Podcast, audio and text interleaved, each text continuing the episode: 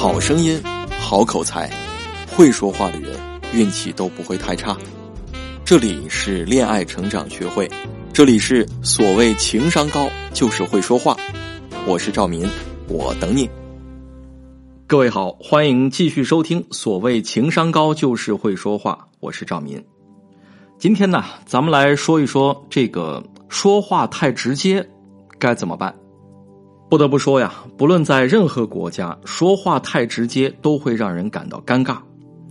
大家看过那个美剧吗？叫《Lie to Me》啊，别对我说谎。里面的那个莱特曼博士啊，他的手下叫洛克尔，洛克尔啊，就是一个彻底诚实的家伙。他第一次见到女同事托勒斯的时候就说：“I would like to sleep with you. I have no chance with you. No，就是我想和你上床，但是我泡不到你，对吗？”哇，第一次见面就说这种话啊！如果把这句话放到我们国家，你和一个刚见面的女孩说“我想睡你”，哈，会产生什么结果呢？可想而知。不过呢，说话直接的人总能够引起别人的注意，是真的。比如说冯小刚导演啊，在今年六月份的这个上海电影节上，冯小刚说：“中国怎么这么多的垃圾电影？还不是因为有那么多的垃圾观众？你不去捧场，就没有这东西。”啊，可以说，敢说敢言是冯小刚一贯的风格啊。只要他说话，总会引来一片关注，甚至舆论攻击。不过呢，这对一个靠话题热度和票房来维生的导演来说是个好事儿。可是对我们普通人来说，说话太直接会给自己带来麻烦，甚至遭到排挤。啊，我就说一个我自己犯傻的事儿吧。在我刚工作的时候呢，身边坐着一位老编辑啊。说实话，我当时有点讨厌他。有一天呢，这位老编辑拿着女儿的照片给我看，说：“哎，赵民，来给你看看我女儿的照片，你觉得能打多少分啊？”我看了一眼，心想，长得可真像你啊。然后张口就说六十分吧。其实说真的，他的女儿长得并不难看啊，我是诚心气他的。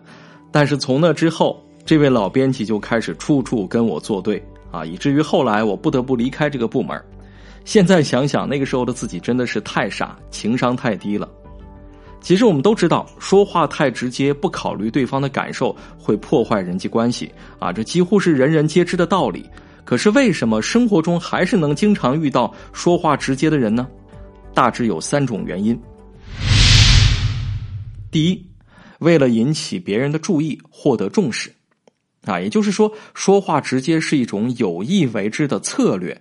他企图通过不同寻常、略带挑衅的语言来引起别人的关注，从而满足自己被重视的需要。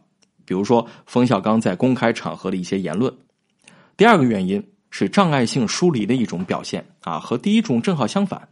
障碍性疏离是那种表面上看起来坚强自信，但内心深处觉得孤独悲伤的人。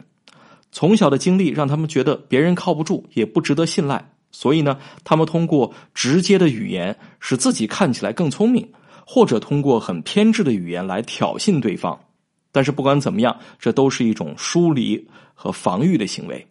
比如说那个非常知名的网红咪蒙啊，他的语言就属于这一类，大胆直接，看上去深入本质，但背后是一种偏执和疏离的情绪。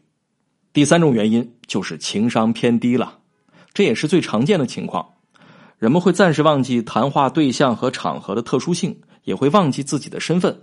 说话的时候会显得随心所欲、口无遮拦，但是呢，并没有什么恶意啊。比如说，哎呀，这衣服穿的显得你更胖了，是吧？还有就是啊，我不喜欢他，所以我不想帮他。类似这样的语言就属于情商偏低了。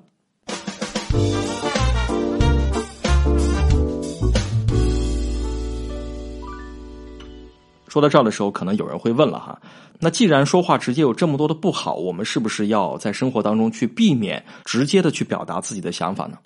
其实并不是，说话直接也会带来一些好处。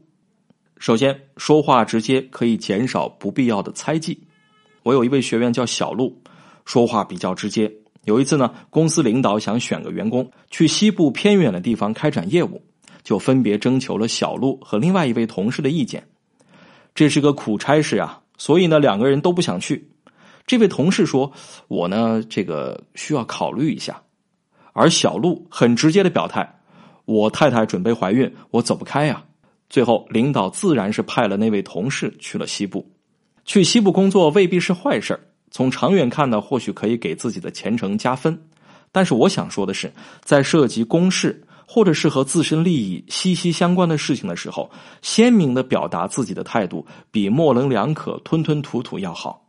夫妻之间也是这样，啊，有的时候一方怕伤了感情，就在一个问题的周边打转，问问东，问问西，直到把对方问烦为止，还会生出很多新的猜忌。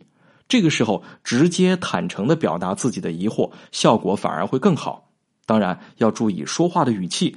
直接和坦诚不意味着咄咄逼人。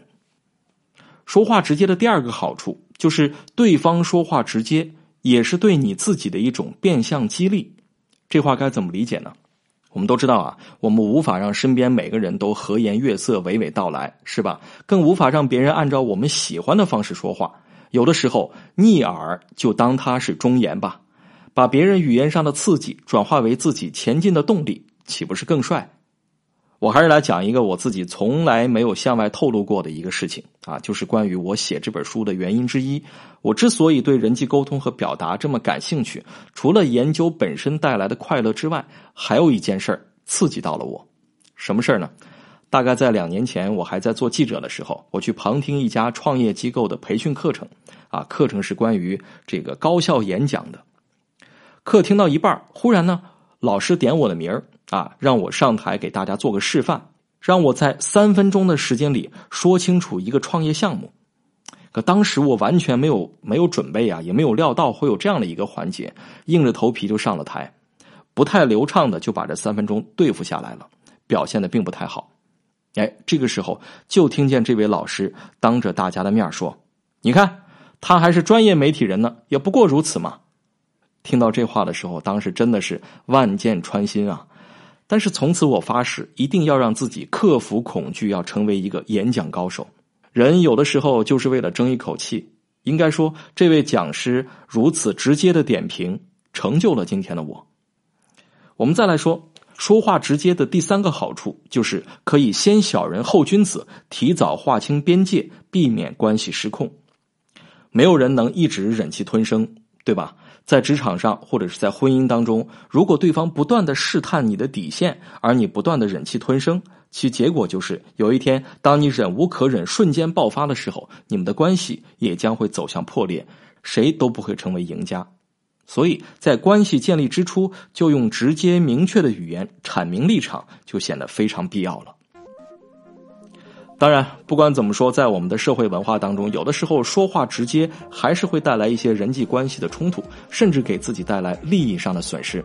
所以在下一期节目当中，我将具体介绍说话直接的替代方案，就是在不伤和气的情况下，怎么样更高明的表明自己的态度。如果你有这方面的需求，也可以微信添加小助理小萌萌的微信“恋爱成长零零三”。